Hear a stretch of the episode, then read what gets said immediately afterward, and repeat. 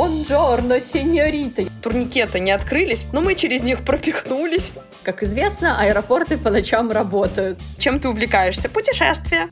Привет. Это подкаст «Когда как». Меня зовут Катя Медведева.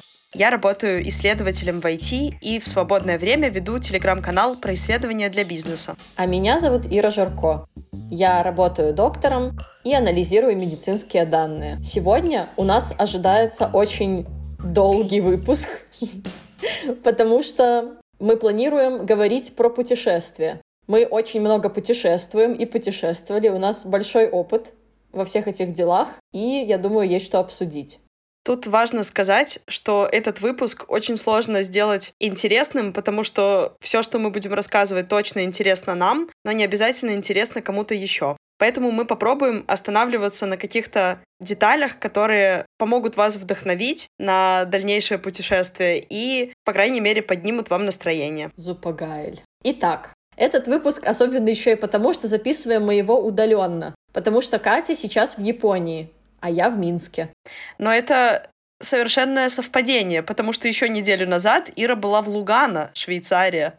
Да, была. Тусовалась там все дела. Что ты там натусовала? Швейцария — европейская страна, и там мало чего особенного, кроме, пожалуй, того, что на маленькой территории уживаются четыре языка. Все везде написано на английском, французском, итальянском и немецком. Если ты приезжаешь в Тюрих, то, скорее всего, все будут вокруг разговаривать на немецком все объявления транспорта будут на немецком. А поскольку я была в Лугано, а он очень близко к Италии, по другую сторону озера Лугано находится Милан, то там все разговаривают на итальянском. И мне сначала было очень сложно в этом сориентироваться, потому что я-то ехала в немецко-говорящую страну, а тут я приехала, пришла на фуникулер, и мне говорят «Бонджорно, сеньорита». Я такая «Что?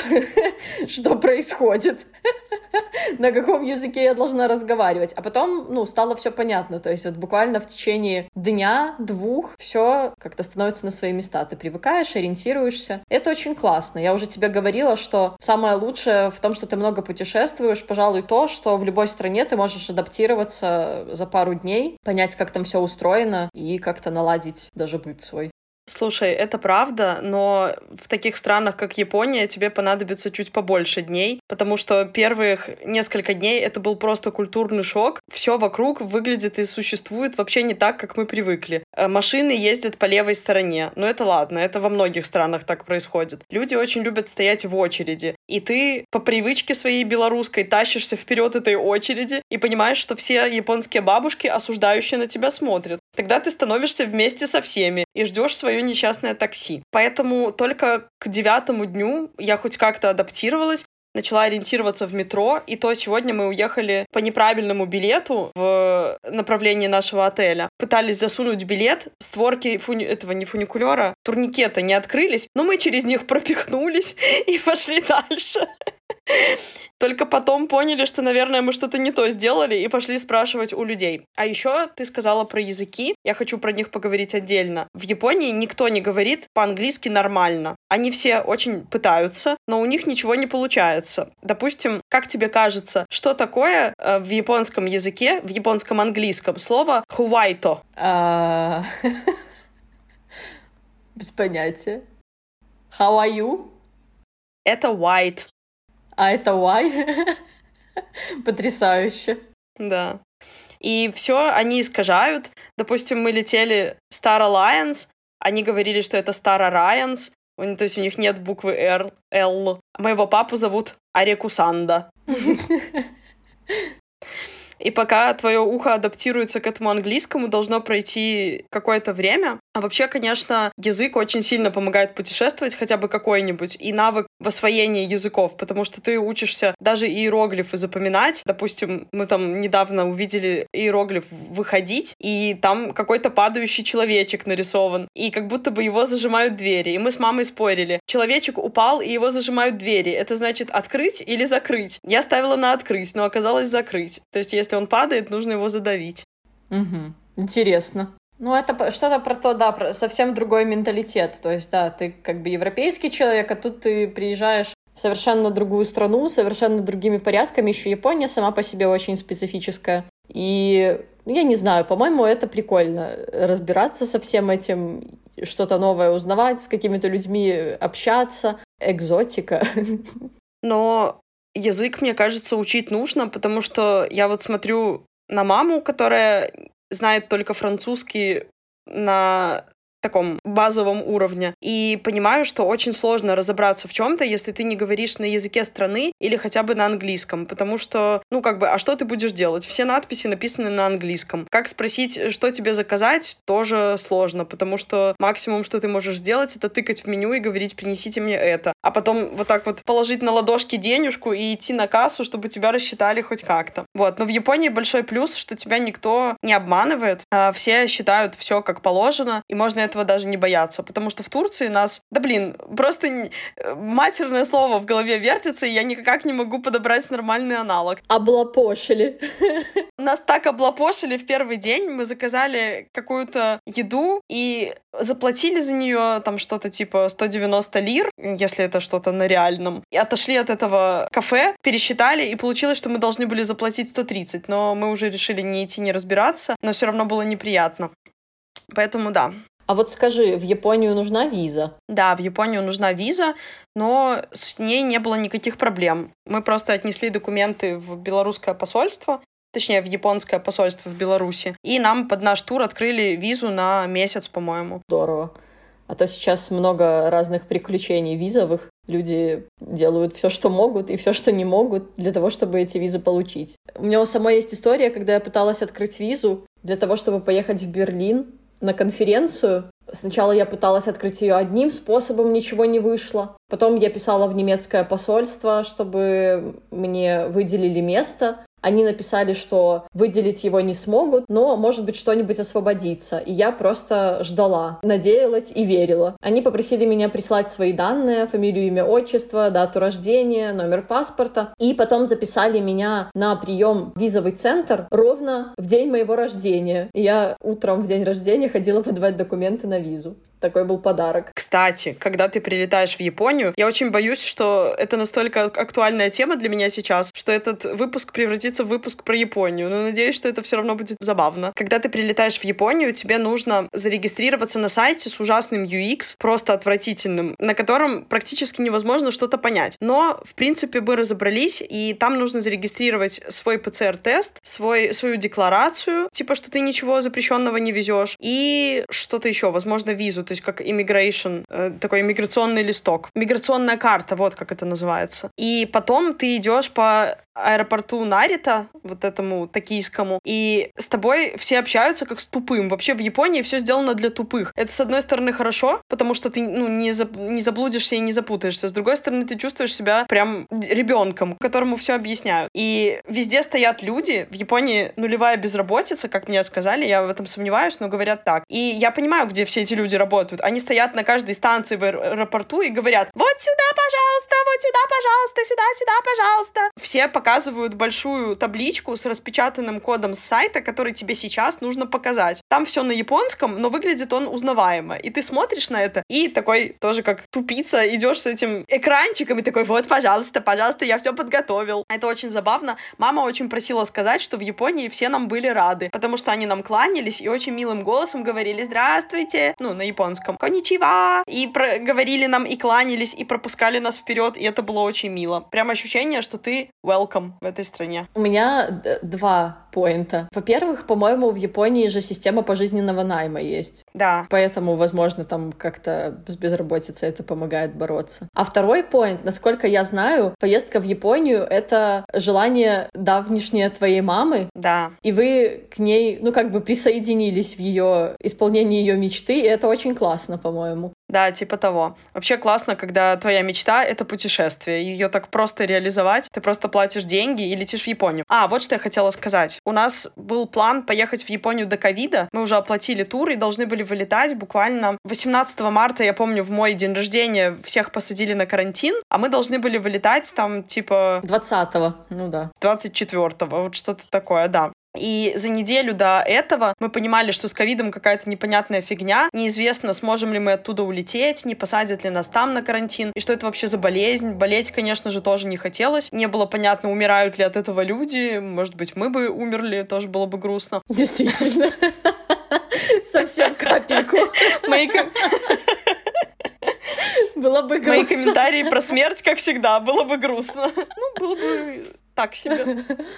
Вот. И мы отказались. А люди, которые полетели, многие застряли в Японии и вынуждены были здесь жить долгое время, потому что их не выпускали с круизных лайнеров, их не выпускали из отелей, никого никуда не выпускали. И, допустим, когда ты в Японии по постоянной визе, ты можешь, например, зарегистрировать местную сим-карту. А когда ты по туристической визе, даже если правительство продляет тебе ее на долгое время, ты даже не можешь местную симку получить, ты не можешь устроиться на работу, ты не можешь пользоваться услугами там миграционных каких-то э, институций. То есть ты просто как подвешенный человек, вот знаешь, как есть этот подвешенный кофе, так ты подвешенный человек. Э, или был еще фильм такой «Терминал», в котором снимался Том Хэнкс. Смотрела когда-нибудь? Нет. Э, это человек из страны кракожия, в которой столица была Минск, насколько я помню. И как пока он, он, короче, прилетел в США, но пока он летел, в его стране случился какой-то переворот, и страна перестала существовать. Его документы стали недействительными. И он тусовался в этом этом терминале и ждал, пока в Кракожии что-то образуется, и он сможет либо улететь домой, либо выйти в город. Потрясающе. И в конце там, ну, естественно, все хорошо закончилось, но фильм потрясающий, очень милый. Э, он же еще по-английски не говорил, это Том Хэнкс. Он там заводит друзей в этом аэропорту. Короче, очень советую. Фильм просто пушка. Так вот, и мы бы так застряли. Хорошо, что мы не полетели, а полетели в это время, ну, как бы, для всего свое время.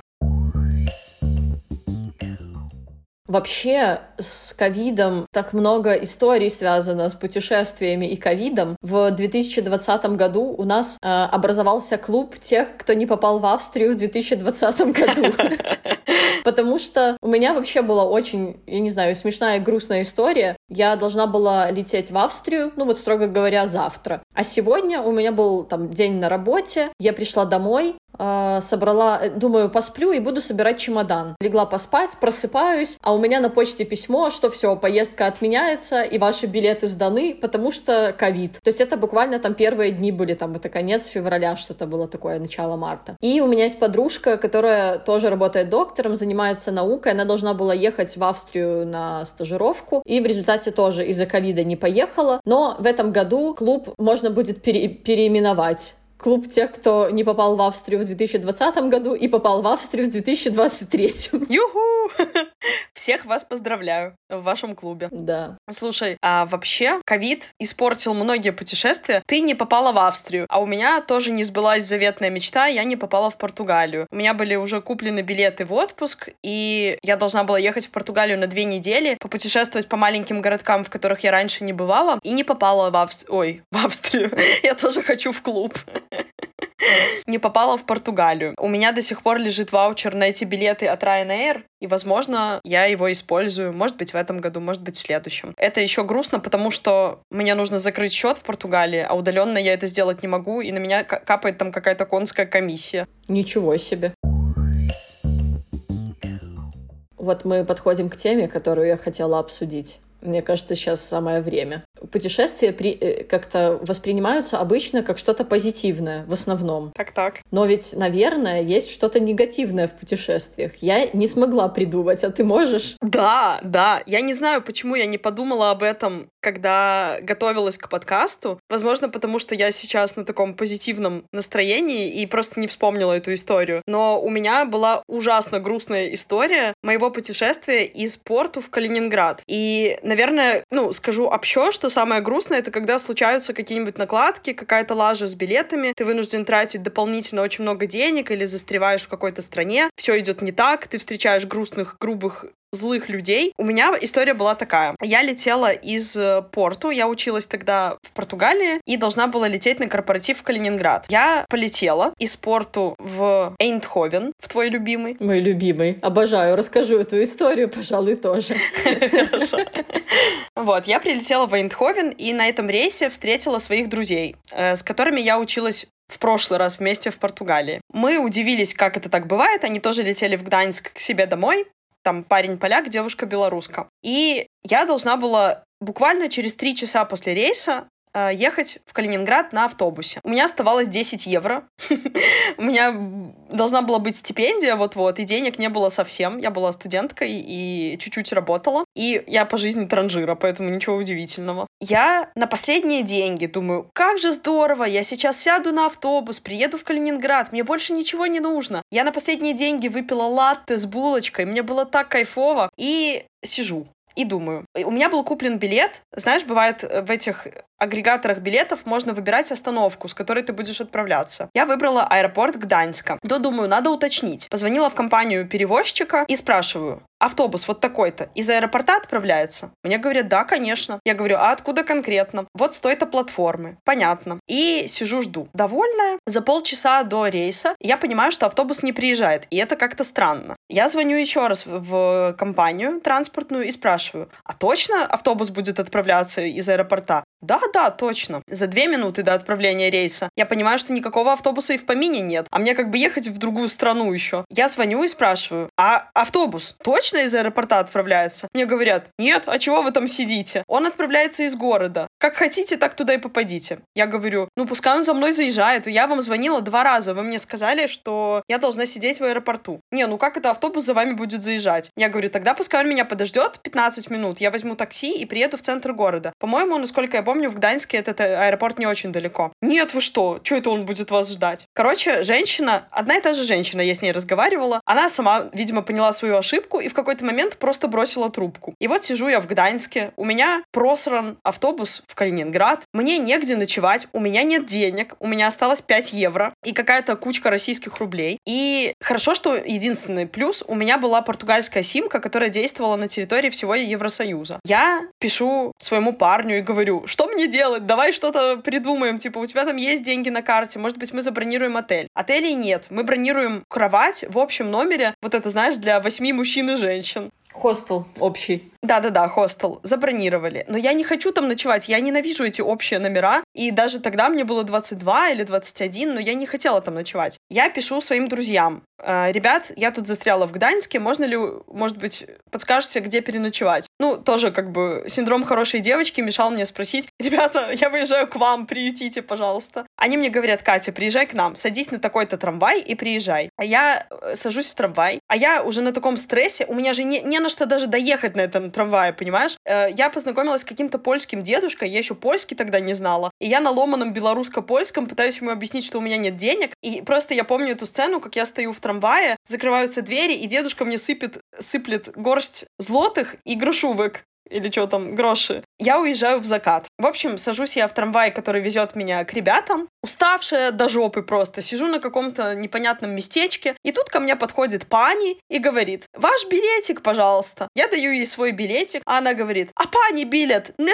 не скасовала. То есть его нужно было пробить, как валидировать билет в компостере. А я что, знаю, что ли? Я говорю, пани, пшепрашам, пожалуйста, извините, у меня такая тяжелая дорога. Я не знала, я не заметила. Она переворачивает мне билетик и говорит, пани, ну тут даже по-русски написано. Я такая, твою мать. Короче, штраф мне заплатить нечем, ты же понимаешь, я все еще без денег. Я в слезы, у меня уже этот стресс накопился жуткий. Я реву, сижу просто невероятно. И мой друг меня встретил, заплатил за меня штраф, извинился перед этой пани. Пани уже тоже просто супер вошла в мое положение, но, видимо, она по законам не могла ничего сделать, чтобы отпустить меня без штрафа. Там за ними камеры наблюдения стоят, она ничего не может сделать. И я еще до двух часов ночи не могла успокоиться, настолько я рыдала. Ну, у меня как бы с детства такая проблема, что если я смеюсь или плачу, мне очень сложно успокоиться. Сейчас как-то полегче, но тогда была просто жесть. И я, короче, в рыданиях уезжаю в Калининград и успеваю там на какие-то тренинги. Но на этом все не закончилось. Когда я летела обратно, у меня была пересадка в Барселоне до порту. И сразу же после этого я уезжала на Азорские острова. То есть у меня было очень много стыковок разными авиакомпаниями. Я пыталась выехать с корпоратива вовремя, но я не смогла выехать вовремя, потому что я ехала в одном трансфере с чуваком, который впоследствии сел в тюрьму. Он где-то шлялся по этому корпоративу, не сел вместе с нами. Нам пришлось вызывать такси за свои деньги. Деньги мне дал еще какой-то парень из моей компании. Я просто бомжом была в этом путешествии. А мы доехали до аэропорта, приезжаем, и я вижу, что мой рейс отложен на 3 часа. А это значит, что на свой трансфер я едва успеваю.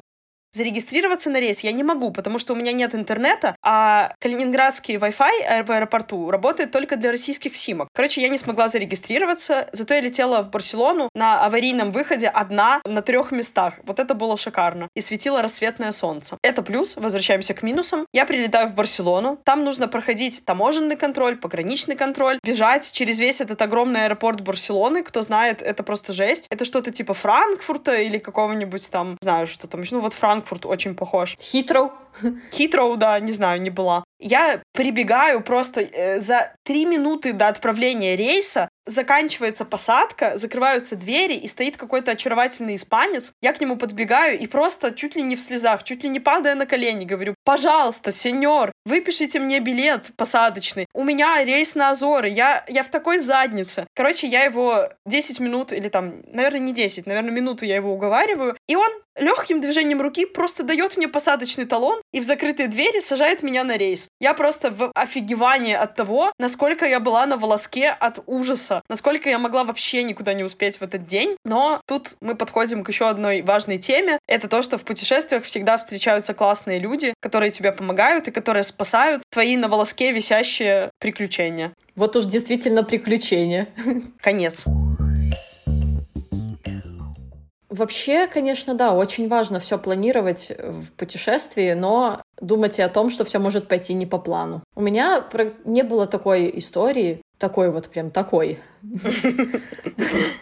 Была одна поменьше, когда про Эндховен, когда мы должны были вылетать из Эндховена утром рано, рейс был там что ли в 6 утра или что-то такое, и мы решили не бронировать э, еще одну ночь в отеле, потому что мы тогда тоже были студентами и ехали с летней школы, а просто приехать в аэропорт и переночевать в аэропорту, ведь, как известно, аэропорты по ночам работают.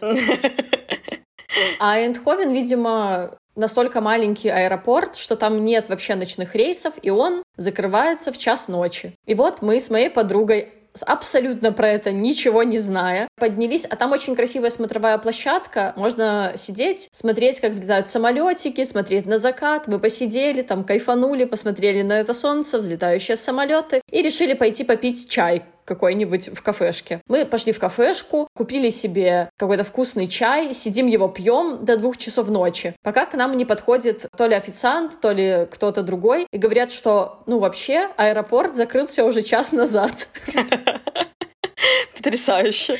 И что, и что все, конечно, здорово и круто, но вы как бы тут уже больше ну, не можете сидеть. Тут до нас дошло, что аэропорт закрылся, и нам придется ночевать на улице. Но, благо, как бы мы были такие не одни, там какая-то кучка, человек 20, наверное, таких было. Мы просидели на улице, наверное, в общей сложности часа три, но хоть было лето, но было как-то очень холодно. Я надела вообще все теплые вещи, которые у меня были в чемодане на себя, и смотрела на iPad сериал «Толя робот». И у меня до сих пор есть фотка, где iPad, на котором Толя робот, на фоне этого аэропорта закрытого. Вот, ну, все хорошо, мы улетели в результате, но тогда возле того аэропорта, сейчас там и Макдональдс есть, и, наверное, гостиница какая-то, но тогда ничего не было, вообще ничего. И там какой-то ремонт был, автобусная остановка теперь совершенно не там, где сейчас. В результате, когда я прилетела в Минск, мне нужно было на свадьбу к подруге. Я съездила на свадьбу, и все это так вместе просуммировалось так, что я заболела и была с высокой температурой. И через пару дней вот нам как раз нужно было улетать в Италию. А, а то путешествие в Италию, оно как раз было после окончания университета, и я на него там как-то копила и потратила там вот эти все свои сбережения на свое путешествие после окончания университета. И был большой риск туда просто не полететь, потому что, ну, реально была высокая температура, там 38, 38,5, и я ее никак не могла сбить. Я очень хорошо помню, как я еду из Лиды со свадьбы подруги своей и думаю, господи, хоть бы не заболеть, хоть бы не заболеть, уже понимая, что я уже заболела. В общем, я очень хорошо помню вот этот момент, когда вы все собираете чемоданы, а мы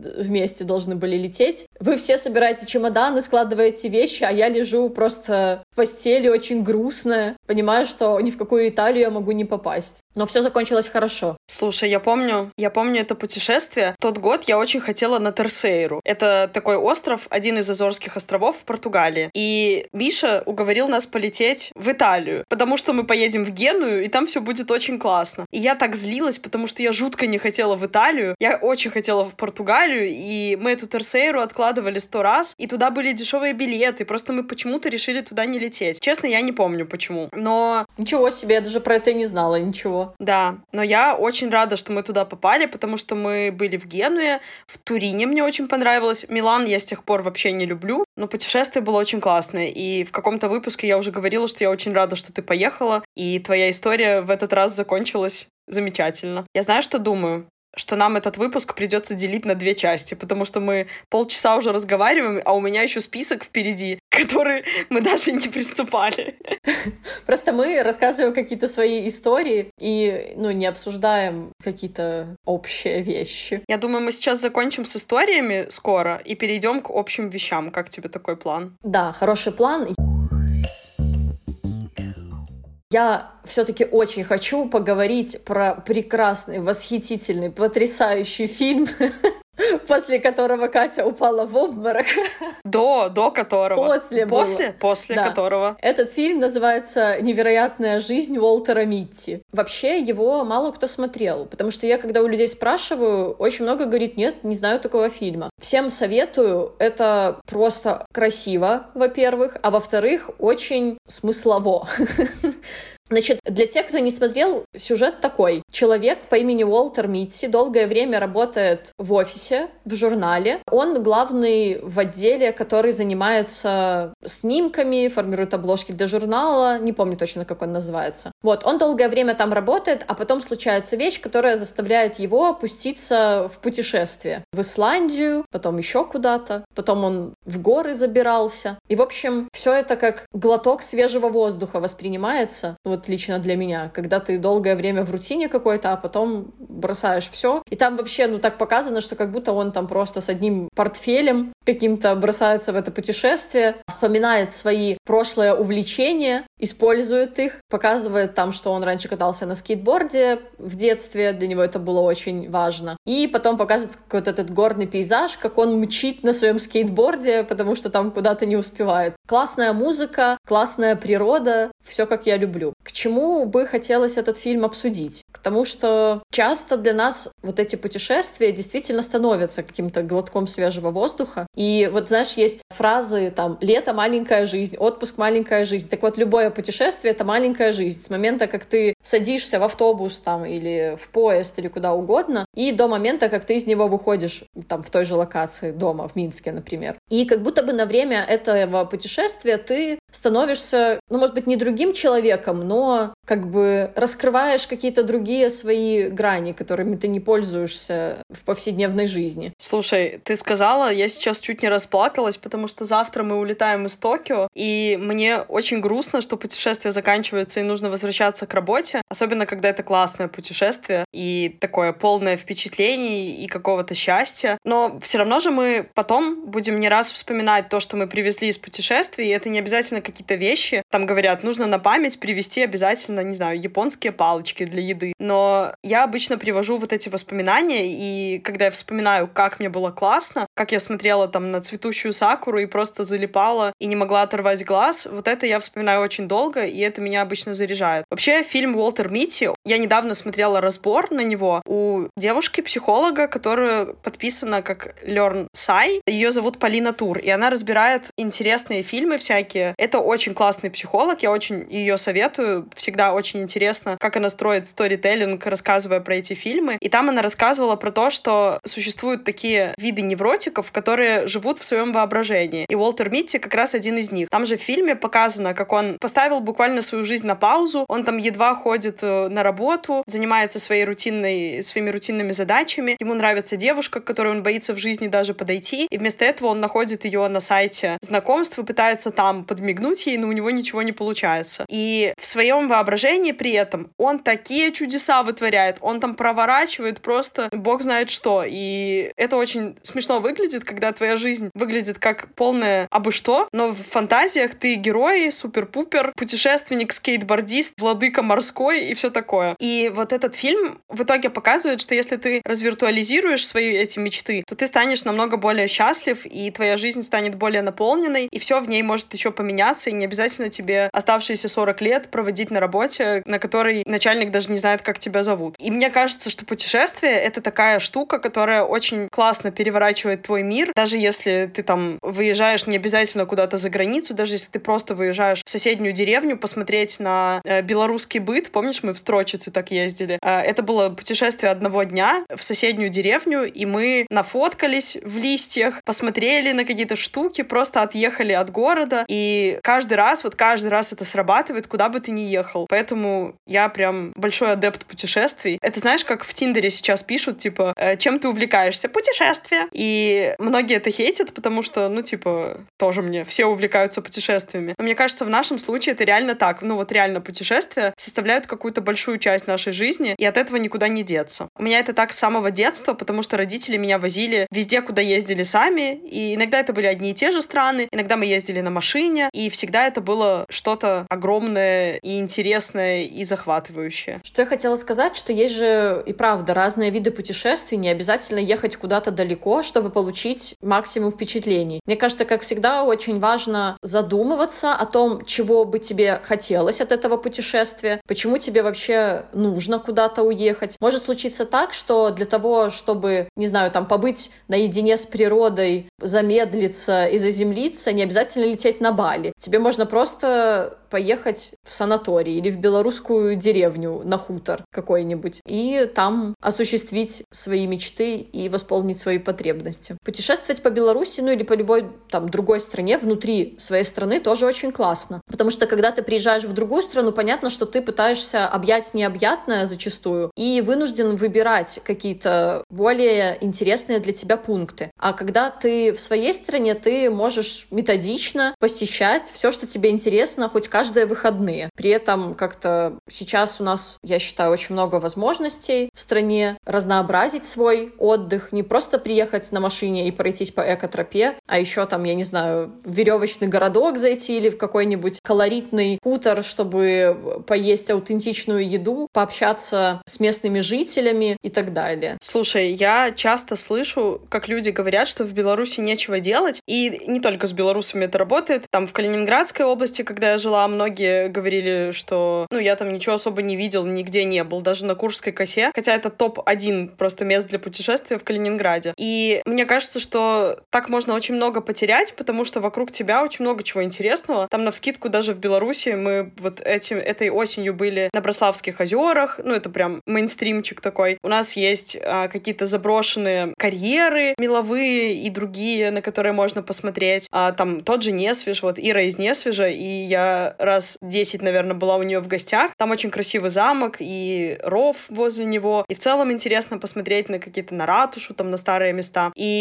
так можно найти очень много локаций внутри страны, чтобы разнообразить свой досуг. Я слышала, что для этого вида путешествий придумали какое-то слово. Я вот знаю, что есть слово staycation, да, как vacation и stay. Это когда ты остаешься внутри своего города. И, например, снимаешь отель, и у тебя получается такое микропутешествие. Но я не знаю, входит ли сюда путешествие по стране стране. Возможно, тоже да. А может быть, это какой-то еще вид туризма. Другой термин. Да. И я занимаюсь рисованием на стоке. Ну, уже нет, но какое-то время я рисовала картинки на стоке. Там, где можно скачать кучу очень дешевых изображений. И в какое-то время там стал очень популярный тренд, там типа home country traveling, что-нибудь такое, а как раз когда начался ковид, потому что люди не могли выезжать за границу и начали внезапно открывать для себя все, что есть вокруг них. И оказалось, что там очень много чего интересного. Поэтому возвращаем нашу традицию давать непрошенные советы. Если вдруг вы не знаете, куда поехать в ближайшее время или у вас не получается там с визами, попробуйте что-нибудь вокруг себя. Вот прям загуглите. У нас есть такой портал классный 34 Travel. Я думаю, все белорусы про него знают, на котором написано, куда можно поехать. И идеи для путешествий по местам вокруг вас уже есть в готовом виде. Это прям здорово.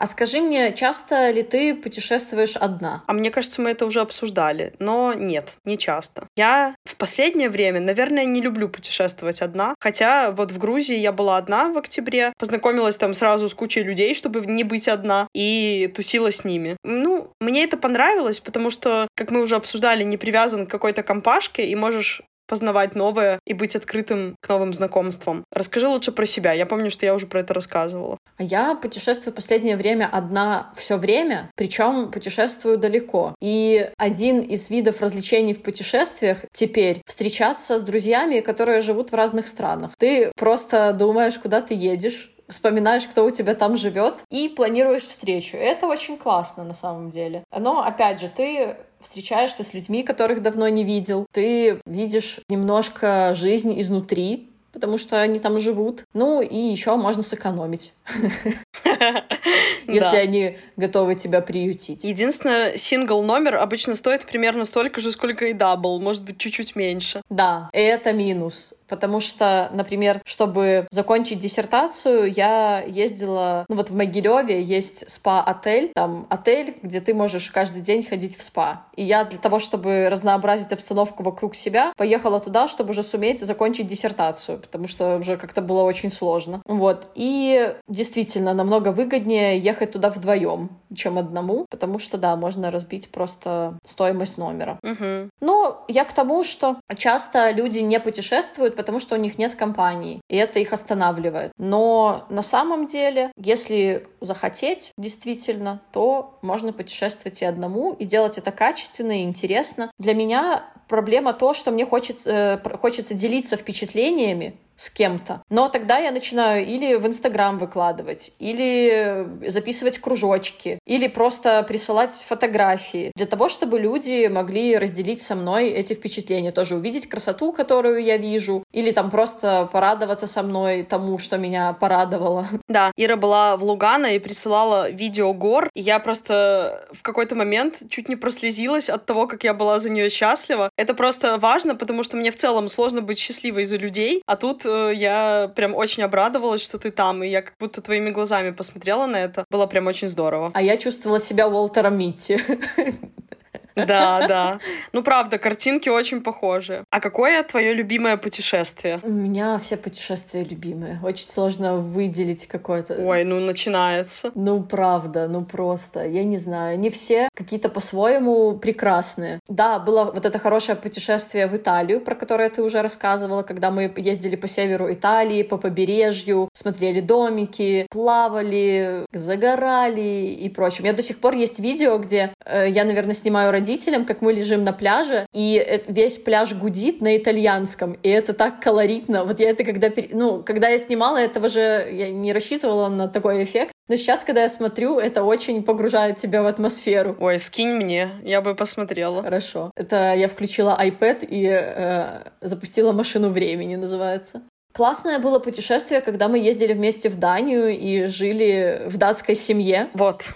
Я с тобой полностью согласна. Потому что это один из пунктов, когда ты раз, разговариваешь, общаешься и видишь, как живут люди, которые живут там всю жизнь, которые там родились. Мы еще э, с тобой жили в старом скандинавском доме у дедушки Бента. Со старой собакой. Да, и было прям очень здорово. Ну, для меня вот, наверное, это путешествие самое классное. Я уже говорила, что мы там много писали, мы жили в датской семье, там в ванне жил огромный паук, э, которого Ира не боялась, а я боялась до жути. И я боялась заходить мыться, потому что он выглядывал и таращился на меня. И мне казалось, что я только я к нему подойду, он начнет на меня бежать. Там жила старая собака, Бент иногда готовил что-то поесть. Да, и для меня узнавать людей, вот то, как они живут, как они строят свой быт, куда они ходят, что они едят. Это, наверное, самое интересное, что может быть. Я тут за японцами наблюдаю, как они едят палочками. Это очень интересно. И они постоянно сербают. То есть они э, берут лапшу, затягивают ее в себя с таким звуком оглушительным. И это означает, что им очень нравится, и ты таким образом проявляешь вежливость к хозяину. Вот какие-то штуки такие узнавать мне очень нравится. И есть в других странах я вообще обожаю. Мне кажется, это самое лучшее, что есть в путешествии путешествиях — это пожрать. Есть в других странах еду,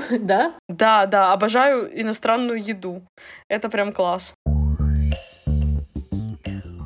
Отличаются ли суши в Японии от суши в Беларуси? Да. Во-первых, суши, ну, я думаю, что многие знают, но я как-то не совсем устаканила это для себя в голове, что суши — это рис, на котором лежит рыба сверху. А то, что едим мы, — это роллы, завернутые в нори. Я постоянно про это забывала. Здесь суши готовят из свежей рыбы, прям натурально свежей, то есть из всего сырого, точнее из сырой, вот, из сырой рыбы. Рыба супер сырая, прям вот просто сырая. И не только рыба, но и, например, креветка сырая может лежать сверху, и сырой бэйби-осьминог. И это вкусно. Почему-то это не кажется странным. Обалдеть. Угу. И не знаю, рискнула бы ли я такое есть. Я в плане еды, я же люблю тартары всякие, поэтому я люблю все сырое. И стейки там слабой прожарки. Может быть, когда-то меня настигнут гельминты, но пока я окей, все в порядке.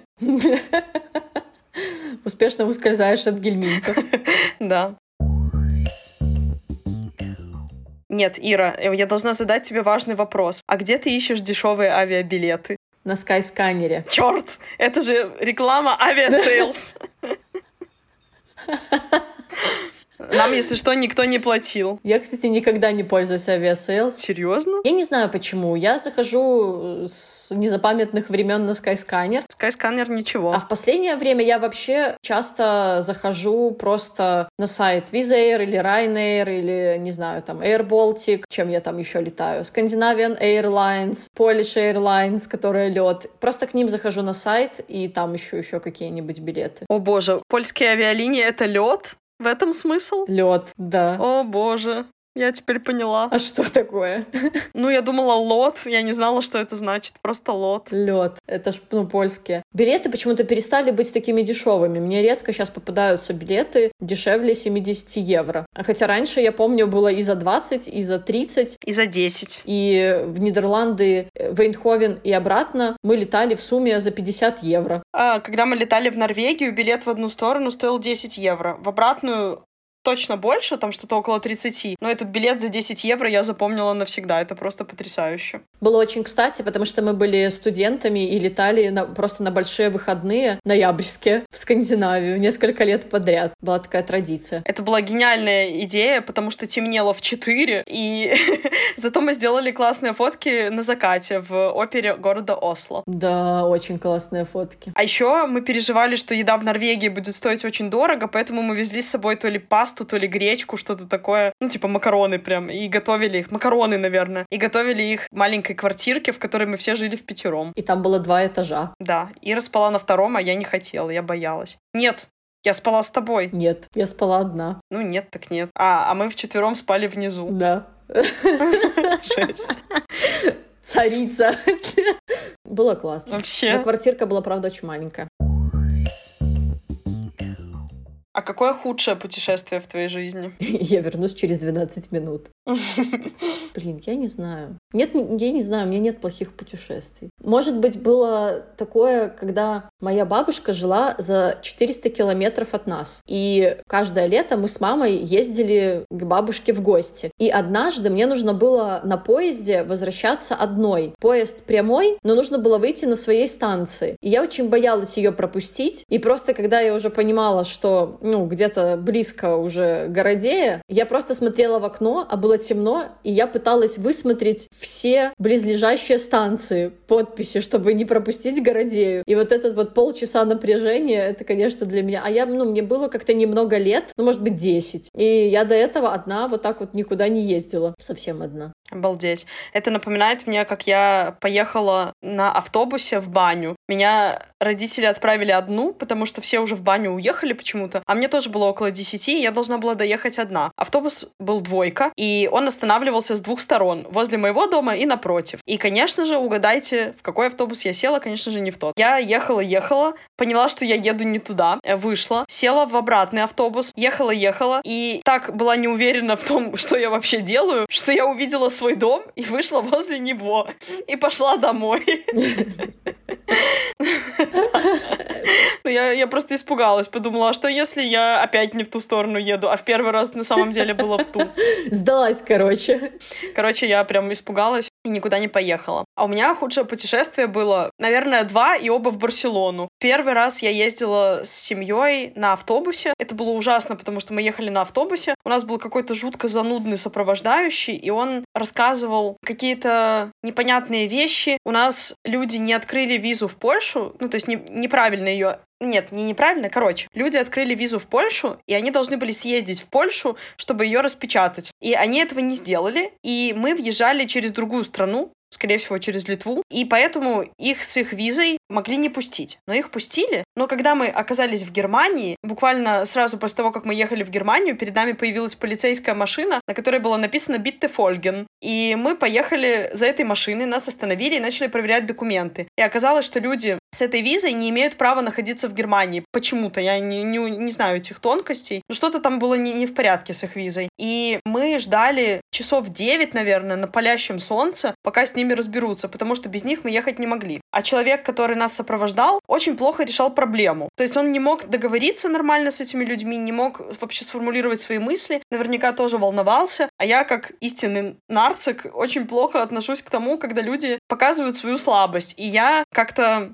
негативно к этому отнеслась, я очень злилась, и меня раздражало, что мы должны ждать этих людей, хотя им сказали, что они должны распечатать визу, но они этого не сделали, из-за этого я жду, сижу. Ну, это было прям очень некомфортно. Вот это было путешествие, пожалуй, худшим, и в Барселоне мне не понравилось, там было очень шумно и много людей. А второй раз мы поехали с подругами, когда жили в Португалии, и я почему-то была в ужасном настроении. Они этого не помнят, что я была жутко злая и постоянно на них обижалась, и какие-то кони свои кидала. Но я это помню, что я постоянно злилась, может быть, я большую часть времени это держала в себе, но я была жутко просто злобная. И поэтому я запомнила вот эту Барселону как место полного ада. Очень забавно, потому что я хотела бы в этом году съездить в Барселону, но теперь, возможно, я должна переоценить свои планы. Тебе, скорее всего, понравится, но я с тобой не поеду.